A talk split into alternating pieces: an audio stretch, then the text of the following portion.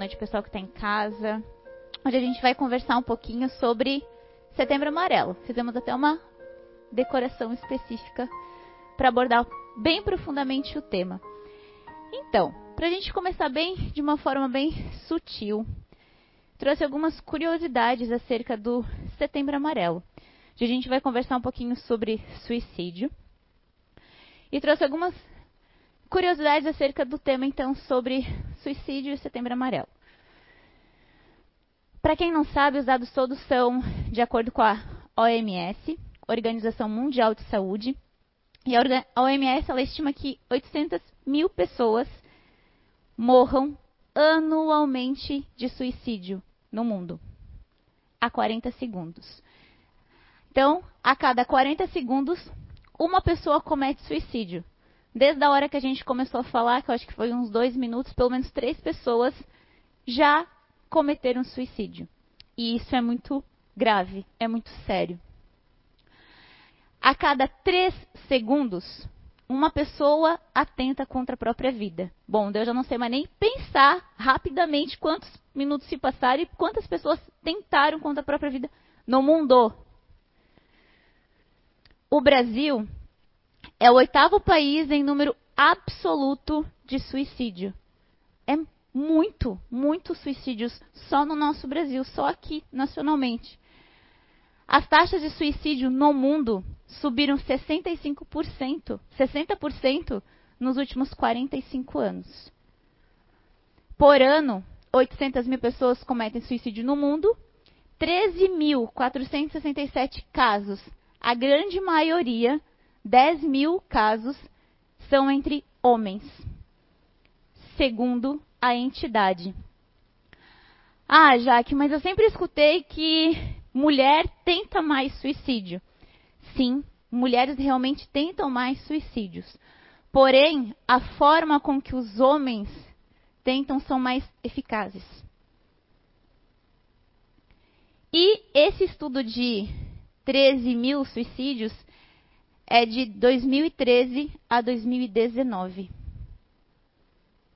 Então, um aumento de 7% só no Brasil. E é muito suicídio, é muita gente.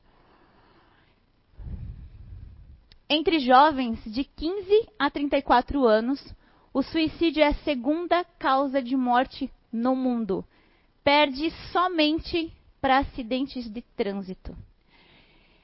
E quando olhamos para uma faixa etária ainda mais jovem, de 15 a 19, o suicídio ele aparece como segunda causa de morte entre as meninas. Então, de 15 a 19 anos, muito mais meninas se suicidam do que meninos. E após as complicações da gravidez, e a terceira entre meninos, depois da acidente de trânsito e violência, né? Violência nos bairros, violência nas ruas. Mas a causa de morte no mundo, suicídio só perde para acidente de trânsito. Só. O que é muito grave. Os números são muitos, mas existe uma equação que pode ajudar: informação e compartilhamento. E eu ainda colocaria mais um aqui: amor. Nove em cada dez mortes por suicídio pode ser evitadas apenas uma pessoa não tem aquele um único último minuto de chance. Em diversas sociedades, o tema é um tabu e por isso não é discutido abertamente. E por que, que é um tabu? Porque as formas que a gente comete suicídio, elas são muito corriqueiras no nosso dia a dia. Nós temos muito artifícios de, no de nosso dia a dia, usos, utensílios que a gente pode utilizar desde medicações, armas, é, pesticidas, e está muito livre. Por isso que não se fala. Porque tem-se o tabu de que a partir do momento que a gente falar, vai estar se incentivando o suicídio. E não. A partir do momento que a gente falar, nove a cada dez mortes, uma apenas vai acontecer. Ou seja, vamos falar mais para evitar mais suicídios falar sobre o sentimento, falar sobre as pessoas, não só falar sobre os meios que a gente tem à disposição, ou como fulano se suicidou, ou como, o que estava acontecendo na vida de ciclano. Quando a gente comenta, a gente já comenta com o nosso sentimento, com as nossas percepções e principalmente com o nosso julgamento. E por que a origem do Setembro Amarelo? Por que a história? Ah, já que hoje em dia, né, setembro é dourado, setembro é verde, por causa da doação de órgãos e, é, de intestino, setembro é amarelo, só um mês e uma cor, tipo outubro rosa, novembro azul. Mas por quê? O setembro ele é amarelo por realmente um caso. Esse Cadillac é uma foto de um Cadillac muito igual ao que o americano Mike tinha o Mike, desde muito cedo, ele era conhecido pela sociedade por ser muito carinhoso, caridoso, ajudar. Todos eles no, no bairro conheciam o Mike por essa doçura que ele tinha. E desde muito pequeno, ele aprendeu a consertar carros, desde muito novo. Então, ele mesmo reformou o carro Cadillac dele, pintou de amarelo, deixou do jeitinho que os adolescentes gostam. Todo equipado. E aos 17 anos, em 1994, Mike cometeu suicídio dentro do seu carro amarelo, chocando-se contra um poste. Aí, no seu funeral, todos os seus amigos distribuíram fitinhas em volta de mensagens a todas as pessoas que foram no funeral.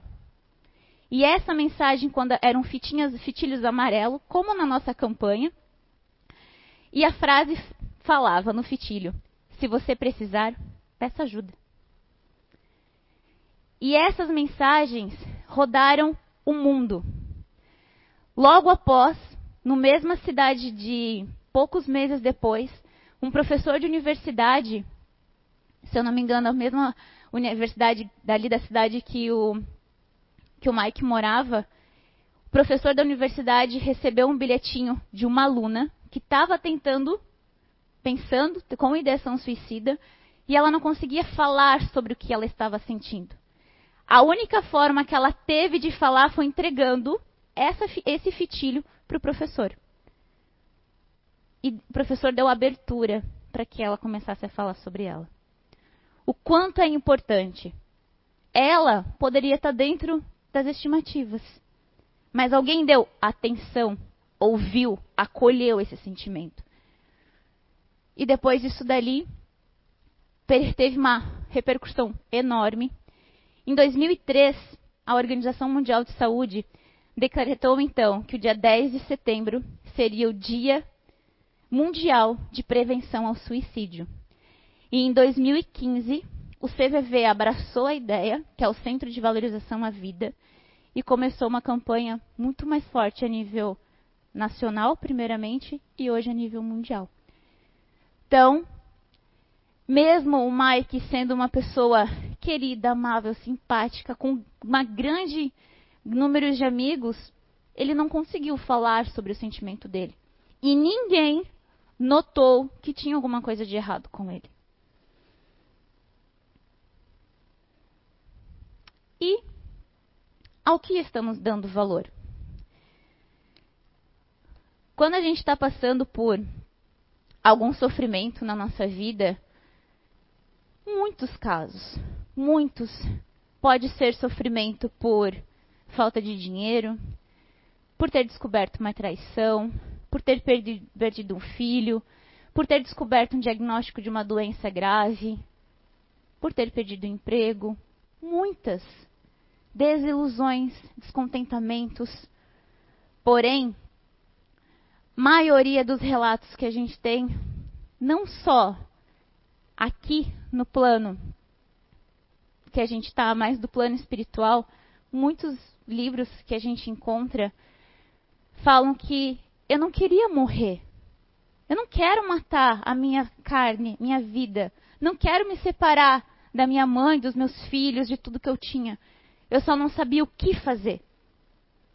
E na nossa concepção, a partir do momento que eu cometo suicídio, que eu morro, que eu acabo com a minha vida de carne, eu vou acabar com a minha dor, vou acabar com aquele meu sentimento de exclusão, vou, vou resolver os meus problemas. Mas o suicídio, nós, espíritas, que a gente conhece, acredita e vivencia que a vida tem uma continuidade, a gente sabe que ali realmente, talvez, quem sabe, o sofrimento só tem mais força, mais intensidade e vive mais preso. Então, a gente não quer matar o que a gente, a nossa vida, a gente quer matar o que a gente está passando. É uma solução imediata, de imediatismo. E como que pode chegar até ali? Por falta de nós darmos a devida atenção. Lembra o bilhetinho que a amiga do Mike recebeu no velório? Quantos de nós, quantas pessoas a gente encontra dia a dia na nossa, ah, hoje eu não estou muito bem. Ah, mas o que, que tu tem? Comeu alguma coisa que não te fez bem? Depende da forma que a gente fala para a pessoa, a pessoa já se fecha. Por quê? O que, que você está sentindo? A gente já abre. Será? Aí vamos buscando hipóteses, possibilidades. Ah, eu queria que tudo acabasse logo de uma vez. Para que viver? São pequenos sinais de que, não que eu vou me matar, mas de que eu estou descontenta com alguma coisa. Tem alguma coisa me chateando, me incomodando, que eu não estou sabendo resolver, entender, compreender, ou quero resolver e não estou tendo paciência ou visualização de um, um meio de solução. E é uma forma muito sutil de pedir ajuda.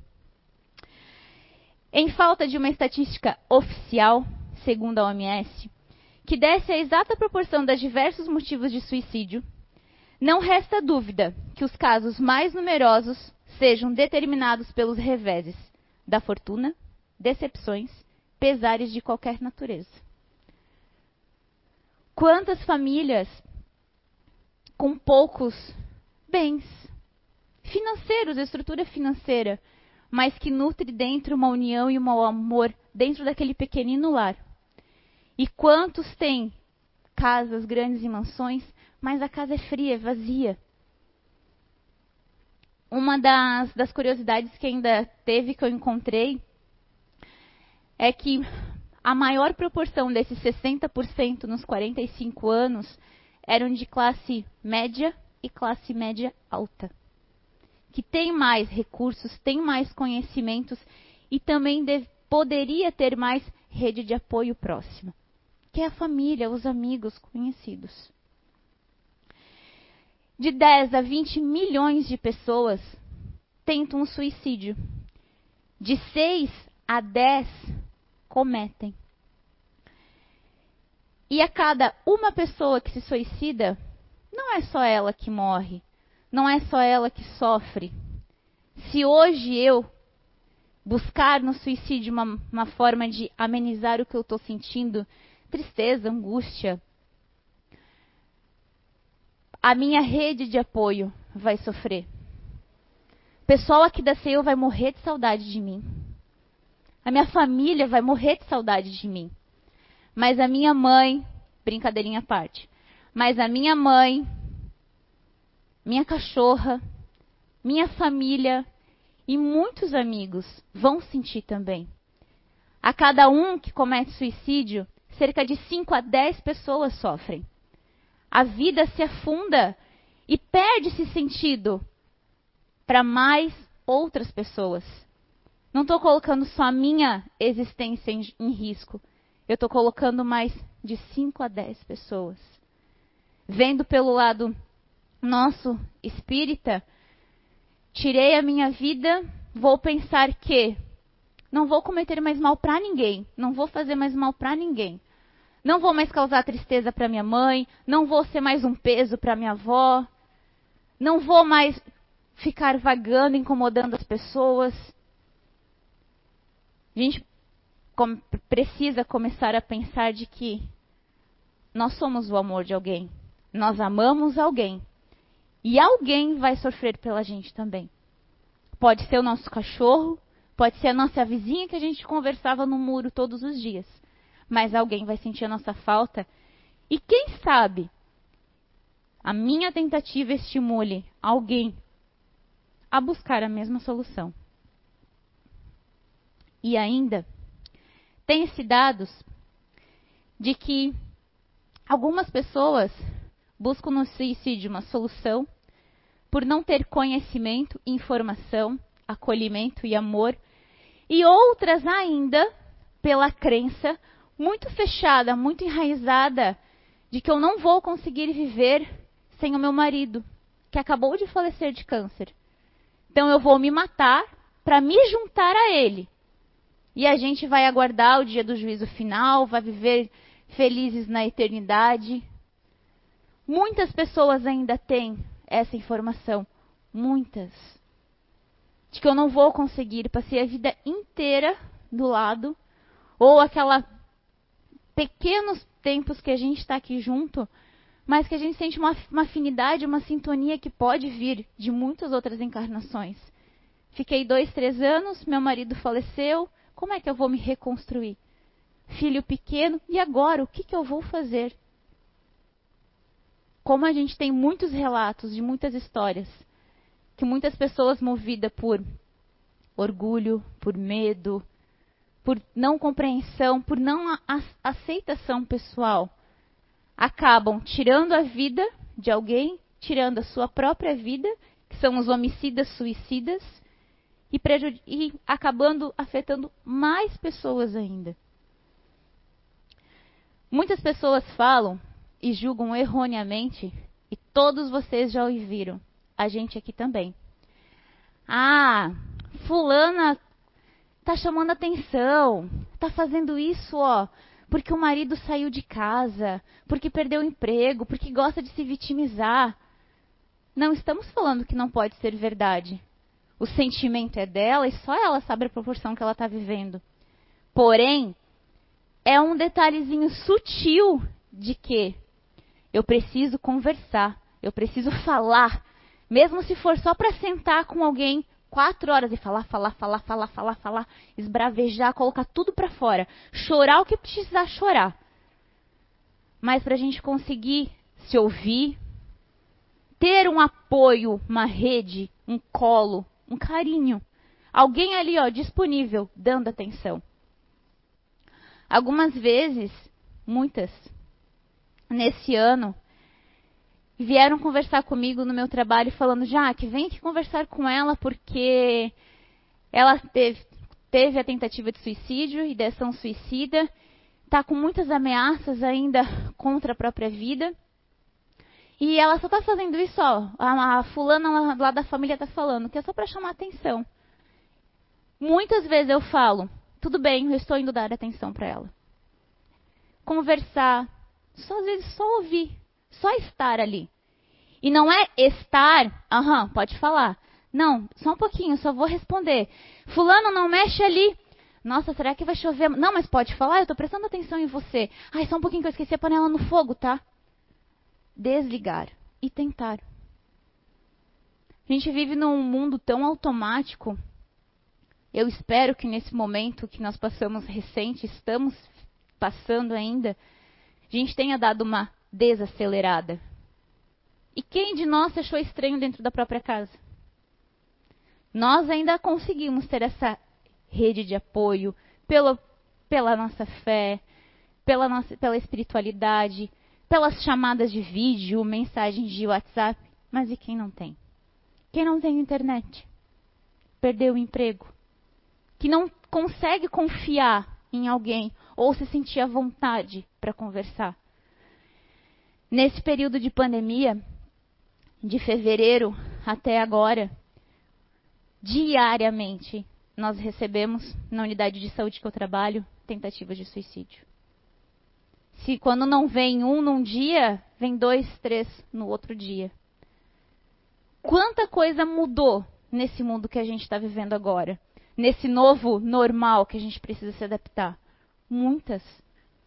Muitas pessoas que são sozinhas, mulheres, com três filhos, onde o esposo faleceu, a família mora no Nordeste, muito longe, e que acabou de perder o emprego.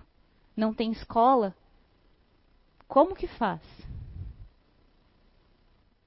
Ah, Jaque, mas que pensamento pequeno.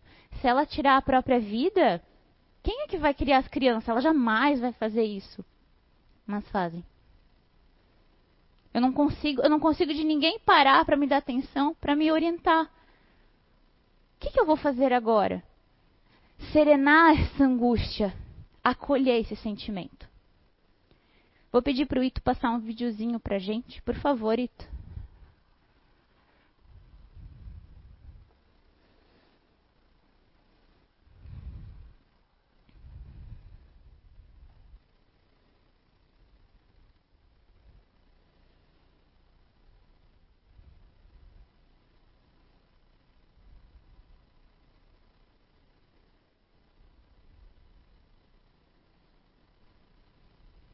Na dúvida, a gente sempre acha e pensa e deve assim proceder como se fosse realidade.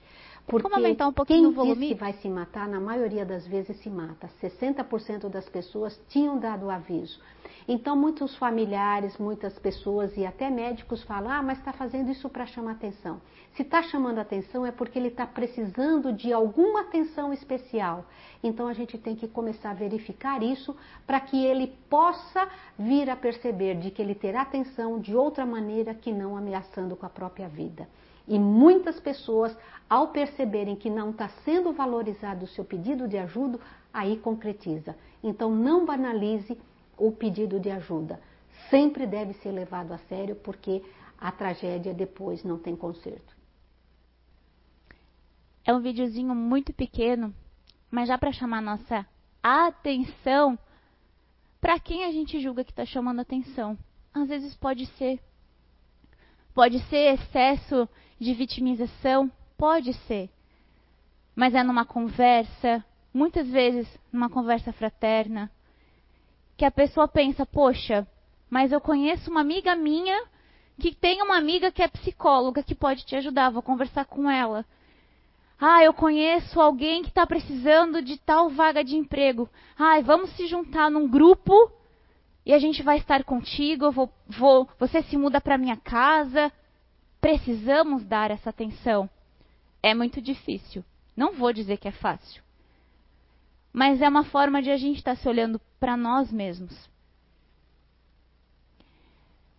É, muitas pessoas, esse tempinho que eu dou, porque eu lembro de tantos casos que eu gostaria de poder sentar e contar todas, todas as histórias as que me pegam pessoalmente um pouquinho mais, de que eu quero e gostaria de ouvir, de acolher, de fazer um pouco mais. Mas vem aquela, aquela coisinha na cabeça e fala assim, ó, a gente precisa fazer a nossa parte. Agora, fulano precisa fazer a parte dele com o que ele teve. E cabe a nós também, às vezes, dar uma freada. E mais estar ali, olhando, auxiliando, um outro jovem chamado Bryden, também de 17 anos, cresceu numa vila nos Estados Unidos muito pobre, muito humilde. Humilde em estrutura, humilde em valores financeiros, humilde em condições sociais. Bryden tinha um amigo.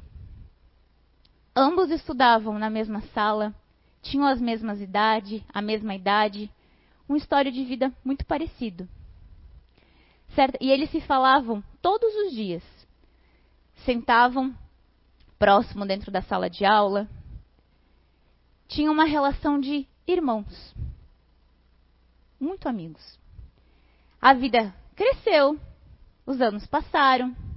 Cada um foi morar num bairro diferente, mas isso não foi suficiente para separar Bryden de seu amigo. E eles se falavam todos os dias por mensagem, por ligação. Teve um dia que Bryden começou a planejar como que ele ia fazer para dar fim à sua existência. Ele não estava indo muito bem nas notas.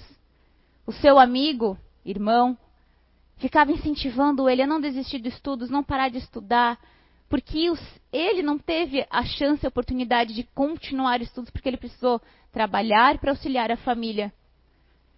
Mas ele incentivava o amigo a continuar estudando. Mas ele não conseguia, Bryden não conseguia se concentrar e estudar. Até que um dia Braden começou a falar, independente do que, eu, do que aconteça, saiba que eu sempre te amei. E saiba que você sempre foi um grande irmão para mim. O amigo dele, logo, Steve, logo sacou. Conheço ele. Perguntou: Brother, você quer que eu vá para aí? Não, não se preocupe. Independente do que acontecer, não saia de sua casa. Fique onde você está. Steve imediatamente passou a mão na chave do carro da mãe e foi para a casa do, do, do, seu irmão, do seu amigo. No caminho, o, telefone dele ficou sem área. E era nesse momento que Bryden mandou uma mensagem: Cara, me atende. Eu preciso falar com você agora. Preciso de você agora. E era esse segundo que eu comentei ali no início, de que às vezes a gente precisa. Esse segundo, esse minuto de tempo, Bryden não teve. Ele pegou a arma de fogo que a mãe tinha em casa e tirou a própria vida. Quantos de nós têm essa oportunidade?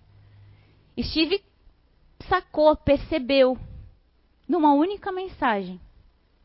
Ele só não teve o tempo. E depois os julgamentos. Poxa, mas era até um amigo que nunca percebeu. Essa foi uma história que aconteceu em 2018. É recente. E nós? O que, a gente está fazendo com quem mora, com quem a gente ama, com quem está conosco? Na questão 957 do Livro dos Espíritos, Allan Kardec perguntou: quais são, em geral, as consequências do suicídio sobre o estado do espírito? E eles responderam: as consequências são muito diversas. Não há apenas fixadas, e em todos os casos são sempre relativas às causas que o provocaram. Mas uma consequência a qual ele não pode fugir é o desapontamento. De resto, a sorte não é a mesma para todos. Depende das circunstâncias. Alguns espiam a sua falta imediatamente, outros em uma nova existência que será pior do que aquela cujo curso interromperam.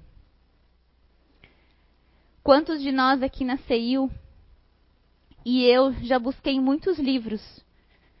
É um assunto que eu gosto, de procurar, de pesquisar, para cunho de conhecimento de pessoas, nós, seres humanos, aqui. Quando a gente tira a nossa oportunidade de em estar encarnado, quando o espírito acorda do outro lado, né, no plano espiritual, ele não vai acordar. Acabei de me enforcar. Vou acordar sentado de frente para o mar? Pois todo mundo gostaria. E vai acordar sem conseguir falar com a agonia da corda. Não é uma regra, não é geral. É um exemplo. Pode até não ter a consciência da corda, mas vai ter aquela consciência de que não consegue respirar, uma falta de ar muito grande, que não consegue falar, uma dor no corpo cada um vai sentir de uma forma diferente. E não tem como a gente julgar. Ah, fez, agora merece. Não. A gente precisa, primeiro, amar. Segundo, amar. E terceiro, compreender. Mas o amor já dá todo isso, né? Todo o restante. Tem um livro chamado Viver é a Melhor Opção, escrito por André Trigueiro, tem um capítulo que ele coloca que é Como nós espíritas lidamos com os suicidas. É um capítulo muito interessante. Mas eu vou resumir ele para a gente. Se nós temos esse conhecimento do quão cruel, o quão hostil, o sofrimento vai continuar e vai dar mais intensidade. Pensa na nossa frustração aqui, encarnados, aonde a gente planeja algo e não, quando acontece, poxa, mas não foi assim que eu planejei. Pensa aquela frustração. Aquele sentimento de aquele vazio, aquele nada de como que isso foi acontecer? Aí o que, que a gente faz? A gente se revolta, a gente se culpa, a gente tenta se autodestruir, se auto-justificar, colocar a culpa em alguém. Aí agora eu quero me vingar, agora ninguém vai ter paz. E a gente busca em tudo isso. Busca um culpado. No desencarne é a mesma coisa. É um sentimento. A gente marca, mata o físico, os batimentos do coração.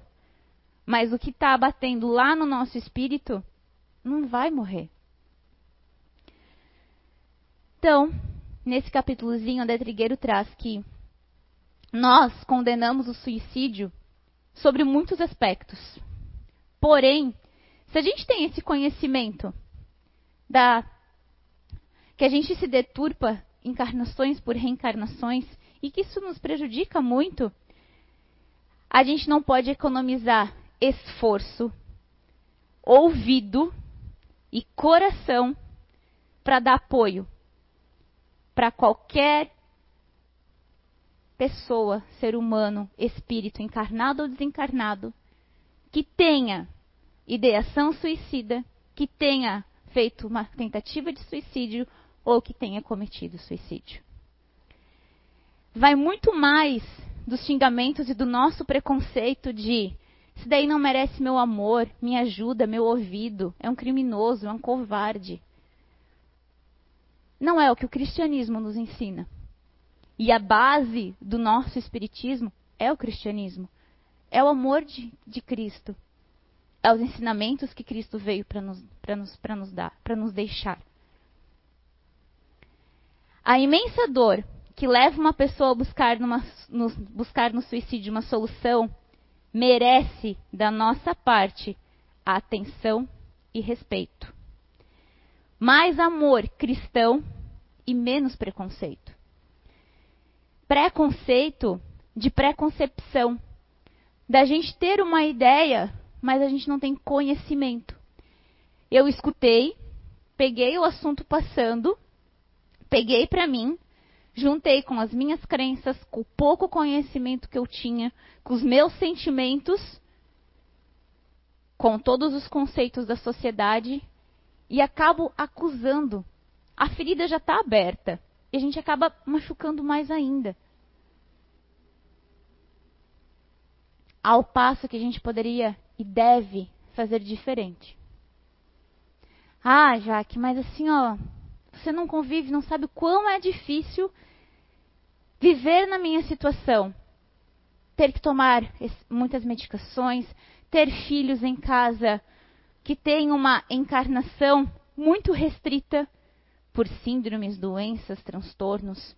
Eu não sei lidar, eu não nasci para lidar com isso. Realmente, eu não sei, porque nessa encarnação eu vivencio tudo isso de outra forma mas nós não podemos colocar o dedo lá na ferida do outro se a gente não tem o conhecimento de que se eu já me suicidei. A gente pode desconfiar, mas a gente não tem a certeza. Hoje, eu não penso nessa atualidade, nessa encarnação. Mas eu não sei dizer concreto e afirmar se eu nunca em nenhuma encarnação na minha vida eu pensei eu tentei ou eu cometi. Não posso apontar o do outro, coisas que eu também posso ter feito. Ah, mas isso daí, ó, quando a gente morrer, a gente se acerta. Por que não começar agora? É um preconceito, é uma preconcepção de que eu vou resolver no futuro. Só que eu preciso desse agora, desse momento agora, desse minuto, desse segundo. Então, muitos dos sentimentos que a gente dá valor, a gente se engana muito. A gente cria muitas expectativas e vivencia aquela vastidão daquele sentimento e quando as coisas não acontecem, saem do nosso controle, a gente se frustra. E por muitos sentimentos e muitas coisas por trás do que a gente está vivenciando, a gente não consegue falar, não tem coragem de falar. e acaba se escondendo e o sentimento só cresce. Autoaceitação e autopreconceito. Tem o preconceito das pessoas para conosco que nós não sabemos lidar. Mas e o meu comigo mesma? De olhar no espelho, ver o meu reflexo, eu estou me vendo, mas eu não estou me enxergando. Ver, eu vejo meu cabelo, a minha cor, meu cabelo oleoso, minha espinha na testa, as minhas rugas, minha barriga. Mas quando eu me enxergo, eu estou quase conversando comigo no espelho. Poxa, já que hoje não está legal. Hoje você precisa fazer isso. Hoje você fez aquilo, você não deveria ter feito. A gente está se enxergando.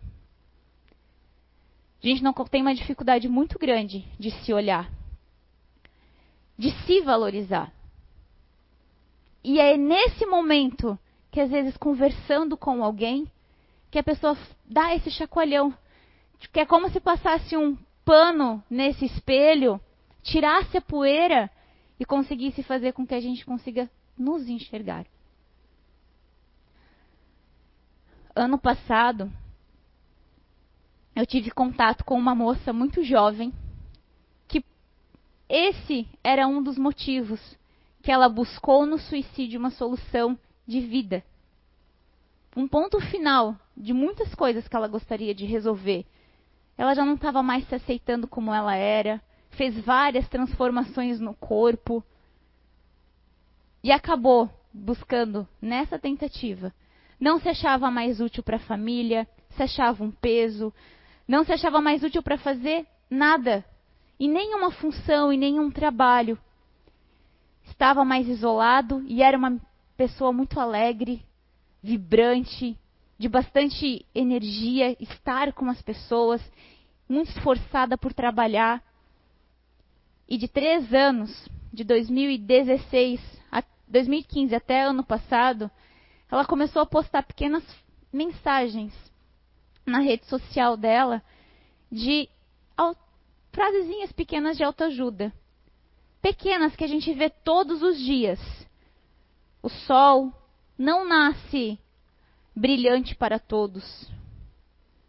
Coisas pequenas. Como eu queria abraçar a todos, mas meus braços são fechados. Essas coisinhas que a gente acaba não dando valor e dia a dia, às vezes a gente curte, não sabe nem tá curtindo, curte porque a pessoa realmente postou, às vezes não curte nem porque curtiu o que está escrito. Vou curtir, achei legal. Em nenhum momento, quando eu fui conversar com uma família, ninguém notou. Eles perceberam que ela não estava muito bem, porque ela não estava interagindo muito com eles dentro de casa. Mas que ela continuava sendo a mesma pessoa para eles. Nossa oportunidade aqui é muito rara. Vamos valorizar os preconceitos, quantos, quantas espíritos que vêm numa condição, não é escolha. Nós é que colocamos um padrão alto, baixo, magro, gordo, pequeno, homem, mulher, normal, com demência, com transtorno. Nós colocamos. Porque nós nos achamos seres perfeitos da forma que nós estamos aqui. Cinco dedos em cada mão, duas orelhas, duas pernas, aonde o nosso ser perfeito é um ser espiritual. E isso é uma concepção que a gente precisa olhar e enxergar. Não é muito fácil. Quantas vezes a gente é racista e a gente já ensina para os nossos pequenos isso? criança não vê. Recentemente a gente estava conversando com uns, amigos de que animal não vê se tem duas patas, se tem quatro, se é a se eu adoto um cachorrinho de três patas, mas ele não vai se sentir acuado, afoito, com medo, se sentir diferente do cachorrinho com quatro patas? isso é um pensamento e uma educação nossa. Não vem dos animais, não vem da natureza. Vem dos animais, animal ser humano. Mas não vem dos animais que a gente encontra na nossa fauna, flora. Isso é nosso, eles não têm essa diferenciação. Para eles, eles são gatos, cachorros, papagaio, macaco. O macaco com o rabo vai ficar com inveja com o macaco sem rabo. Vai ficar com inveja do macaco que tem rabo? Não vai. Eles vão se ajudar, eles vão conviver. Um vai rir da macaquice do outro. Um vai colocar o rabo, o outro vai se pendurar. E eles vão saber viver com isso. E nós? A gente faz o quê? Cada um no seu quadrado. E só esse cada um no seu quadrado, quem fica aqui no quadrado mais distante, isolado, afastado, qual é o gosto de viver? Se ninguém presta atenção na minha existência, então eu vou acabar com ela. Tem um livro do Luiz Gonzaga. Luiz Gonzaga? Se eu tiver errado, plaquinhas me corrijam. Que é Perispíritos e suas modelações. Que ele traz várias, vários relatos, várias histórias de espíritos enquanto encarnados que tiraram nas suas reencarnações a, a vida de muitas formas. Mulheres gestantes que são suicidas porque tiraram a sua própria vida, mas homicidas porque frearam a possibilidade de uma gravidez, de uma reencarnação. Chega no plano espiritual com duas acusações.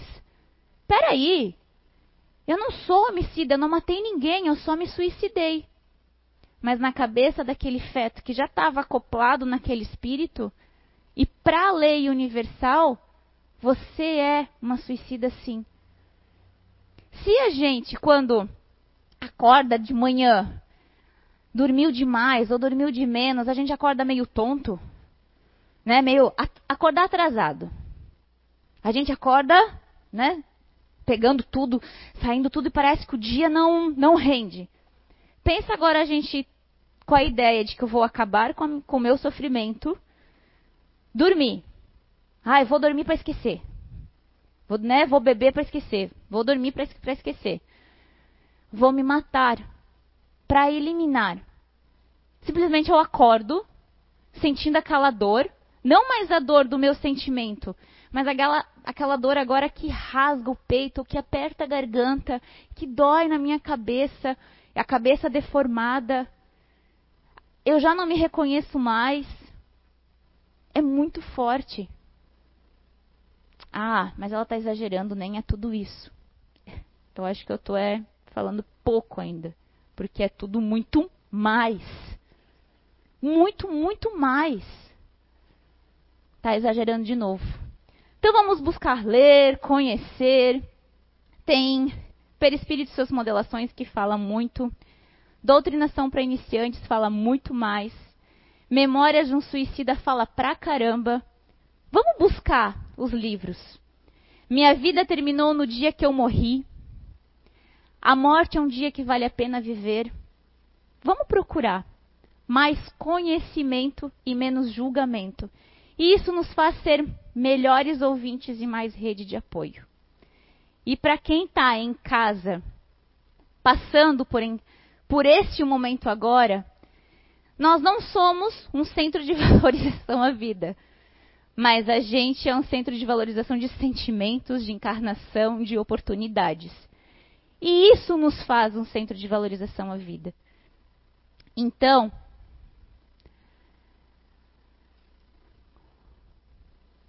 nós da CEIU apoiamos não só a campanha, mas a gente apoia também a causa. A gente não vai apoiar a ideia de dar fim à encarnação, mas a gente vai te apoiar na ideia de que eu preciso resolver. Vamos concordar junto, precisamos resolver e a gente vai ser essa rede que você não tem lá fora. Entre em contato com a gente nos nossos meios de comunicação, Instagram, Facebook, WhatsApp, ligação, vem até a CIU, deixa um bilhetinho, ah, já que eu não tenho internet, eu estou ouvindo a palestra pelo Spotify de uma amiga minha, enfim, essa palestra chegou até mim, vim até a CIU, não tinha ninguém. Deixa um papel com seu nome e telefone, a gente vai te achar, a gente vai ligar. CIU agora a gente está tá vindo para cá muito restrito, geralmente vem quem vai dar palestra, duas, três pessoas de apoio, mais o pessoal da TI, para que, que todas as informações possam chegar até vocês. Mas se a gente pode fazer uma corrente de valorização, vamos dar voz a quem quer falar. Conversar é acolher de voz, de voz, a quem precisa de você. Vamos esmiuçar o que a gente está sentindo. E só para não esquecer, para novamente não ir para casa, sem falar. Quantos de nós nos suicidamos diariamente, lentamente, de forma inconsciente? Muitos. Pelo excesso da comida, pelo excesso da mágoa, pelo excesso da gente ficar guardando e guardando e guardando muita coisinha, deixa para lá, é assim mesmo, não vou falar, mas eu vou abrindo muita coisa.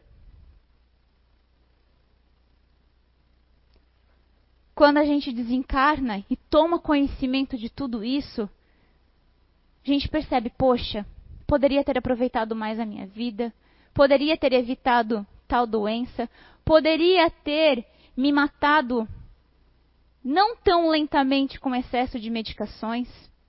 Uma das maiores causas de suicídio é medicalização desenfreada.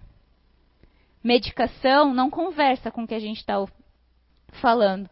Trouxe até um vídeo que eu não consegui baixar para trazer para vocês, aonde um psiquiatra fala, que é um psiquiatra da campanha do Setembro Amarelo, e ele fala de que pílula não vai conversar conosco. A pílula não vai resolver o nosso problema a cartelinha colorida, ela é colorida, mas ela não é mágica. Por mais que a gente tenha o esforço de tomar ela todos os dias, ela não vai fazer milagres na nossa vida. A gente sim tem mãos, consciência, sentimentos, e nós podemos dar valor a esse, esforço. Conversando, falando. De todos os casos de tratamento de depressão, de tentativas de suicídio, 98% se resolve com terapia, com atenção, com conversa. Outros 2% com a ajuda de alguma medicação para tentar dar uma acalmada e a gente conseguir às vezes ouvir. Que às vezes a pessoa está tão em excesso desse sentimento, dessa angústia, que ela não consegue parar para ouvir. Talvez nesse momento sim, se faz necessário, mas é muito, muito, muito, muito bem dosado. E com acompanhamento. A gente se medica e automedica e busca na medicação soluções que a gente não tem. Ah, eu tô com azia, vou tomar medicação para azia. É muito mais fácil eu tomar medicação para azia do que eu mudar todo o meu hábito alimentar os meus sentimentos, os meus pensamentos que acumulam no meu plexo solar, nos meus centros de forças. E a gente já está indo para um outro lado da, da conversa. Mas a CIU está à disposição. Tem muita informação na internet. Setembro Amarelo é uma campanha diária. Então vocês podem entrar lá, tem vários vídeos, rede de apoio, contato e informações.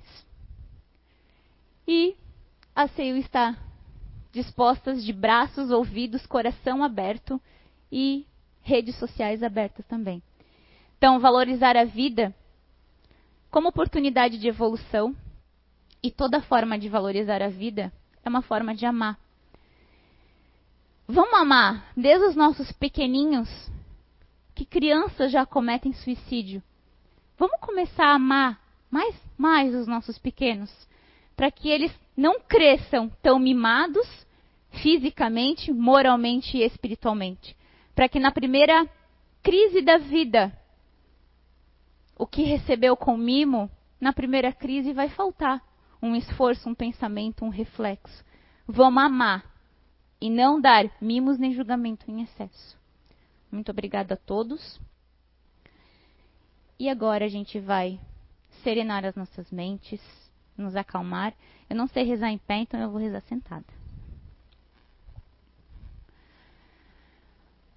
Querida espiritualidade, nossos queridos amigos, trabalhadores, mentores e familiares, nossos companheiros dessa seara do bem, de conhecimento, informação, de amor. Pai, que a gente possa amar mais, julgar menos, estarmos preparados e dispostos para todos os trabalhos na seara do bem. Que a gente possa plantar dia a dia a nossa semente através de um, uma conversa, de uma atenção, de um sorriso. E deixar, Pai, que ela possa germinar e frutificar. Querida espiritualidade, muito obrigada a todos que estão tendo conhecimento dessa palestra, dessas informações, que estão se abrindo, que estão se identificando e que a gente possa aqui pedir apoio, auxílio e dar e receber apoio, auxílio e amor. Que assim seja.